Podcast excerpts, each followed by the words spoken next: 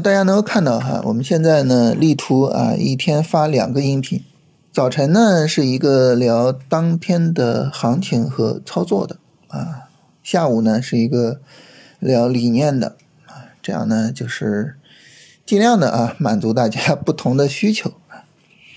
那么在昨天的两个音频下面呢，各自有一个问题啊，这两个问题呢，我觉得是相关的，所以呢就放到一起来聊一下。第一个问题呢是说，那你说啊，这个有人做信创啊，赚了一个点走了，那这交易做的这不合适啊，对吧？你赚一个点就走，这盈亏比不行啊，嗯，哎，这是一个问题。还有一个问题呢，就是啊，有人问。啊，怎么样去做到长期主义？那我刚才说啊，这两个问题是相关的啊，大家可能会觉得奇怪，说我没有感受到，就这两个问题它怎么是相关的呢？我们来想哈，你说信创啊，赚一个点就走了，它不值得啊，盈亏比不合适，你是什么时候说的呢？是等它出场之后说的，但是你想。我们应该在什么时候去讨论啊？一笔交易合适还是不合适呢？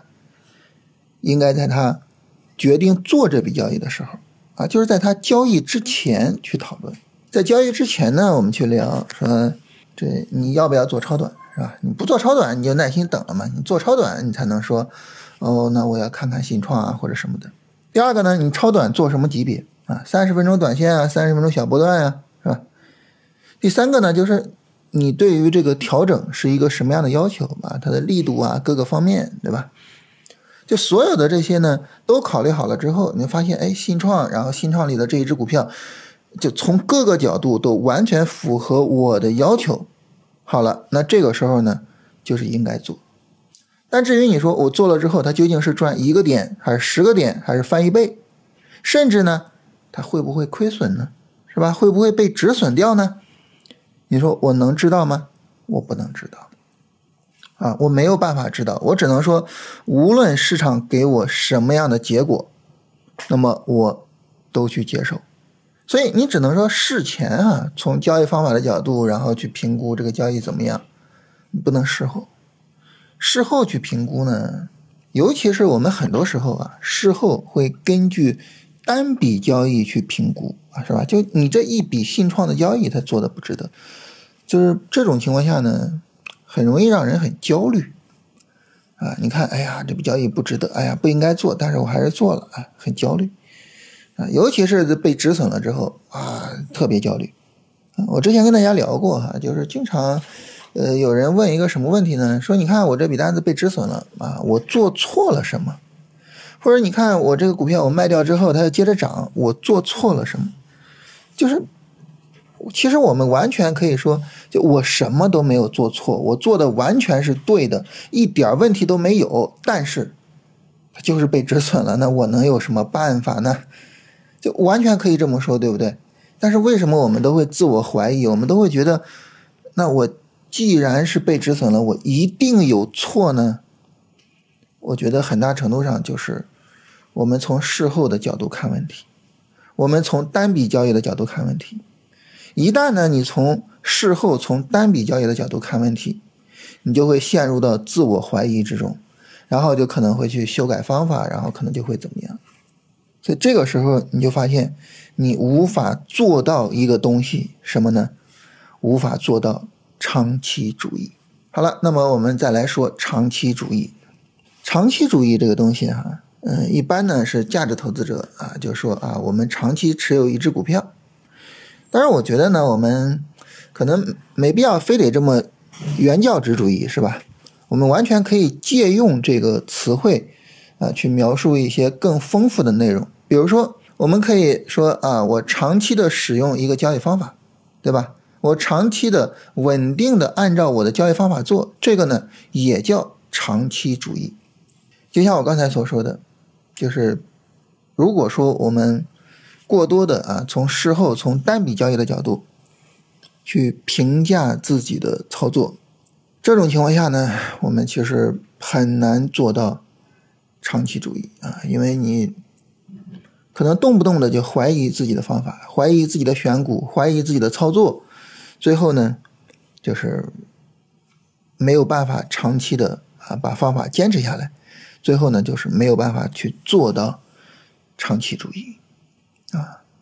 所以你说怎么样才能够去做到长期主义呢？我觉得有一点啊，就是视野要足够的长啊。你的视野足够长了，你的视野能够达到长期主义了，这个时候呢，你才能够用以一个就是更长的时间维度来评价自己的操作，来评价自己的操作结果。这个时候呢，我觉得更有可能啊稳定的按照方法做。换句话说呢，更有可能实现长期主义。你包括我们前面就是花了好几天的时间去聊啊，这个李杰亏损亏的那么严重是吧？回撤了百分之四十。我们花了那么长时间去聊，但是呢，我依然特别的跟大家强调一个事情是什么呢？就是即便如此啊，如果你让我推荐价值投资的书，我依然会推荐李杰的那个《股市进阶之道》和《复利信徒》。为什么呢？呃，因为他客观上他的能力在这里，他客观上书写的好就是好。同时呢，如果他能够坚持的按照他书里的。价值投资的方法去做，他能够把长期主义贯彻到位，那么我相信最终他的业绩也一定会回来。所以呢，就是当我们把视野拉长之后，啊，我们啊不是仅仅看着他今年的业绩，那么这个时候呢，我们对他的评价可能会相对于更加客观一点。当然，在这儿我我我必须得承认，就是 我说这话有点站着说话不腰疼，因为我没有持有他的产品。啊，可能持有他产品的人跟我的感受不一样，这个真的是没有办法，因为对于我们来说，就是冲击最大的还是说，我今天是赔了还是赚了呀？我今天做的交易计划对不对呀？我的计划有没有得到一个很好的执行啊？我的交易处理是否理想啊？交易结果是否理想啊？哎呀，这个真的对于我们冲击最大的还是。当下的这么一点事儿，所以长期主义呢，它真的是一个很难的事情，但是呢，又是一个我们必须要做到的事情啊。所以这个东西怎么办呢？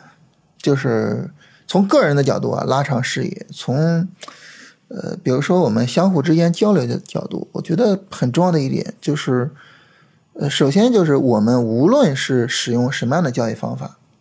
啊，咱们都是做 A 股的，是吧？我我们都是同一个账号的战友，我觉得更多的相互支持啊，相互鼓励啊，呃，所以大家不要再去评论区骂我啊，然后这个点赞为主，好吧？关注为主，然后转发这个节目为主，好不好？另外一个呢，就是如果说我们使用类似的或者是相同的交易方法啊，无论说我们都是做价值投资，还是都是做轮回投。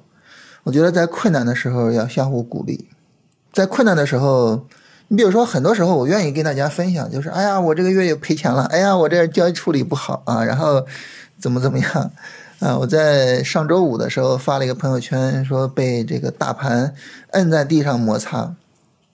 其实很大程度上就是，嗯，我觉得坦率的承认这个事情，能让大家心里面好受一点啊。就是当你难受的时候，你发现啊这个。一个被称为老师的人啊，所谓的这种老师啊，他居然比我更惨啊，心里面会好受一点。我们心里面好受一点，我们就能够更好的去做下一步的执行，呃，下一步能够稳定的按照方法做。我觉得这个很重要，就是我们相互之间啊，无论说我与大家之间，还是大家相互之间，还是怎么样，我觉得就是相互鼓励，相互的去扶持，这个也很重要。所以总体上来说呢，就是两点。第一个呢，就是自己拉长视野，坚定信念啊，把方法持续下去。第二个呢，就是我们相互之间啊，相互扶持，相互鼓励，然后呢，一起啊，看怎么样能够把自己的交易做得更好啊。所以我觉得这个人与人之间的互动很重要啊，人与人之间的互动就是交心啊，然后走心很重要。这个时候可能不太需要什么太多的理性，不太需要太多的分析，啊，就是感情上、心灵上的相互扶持，啊。好吧，我们就就简单的闲聊这些哈。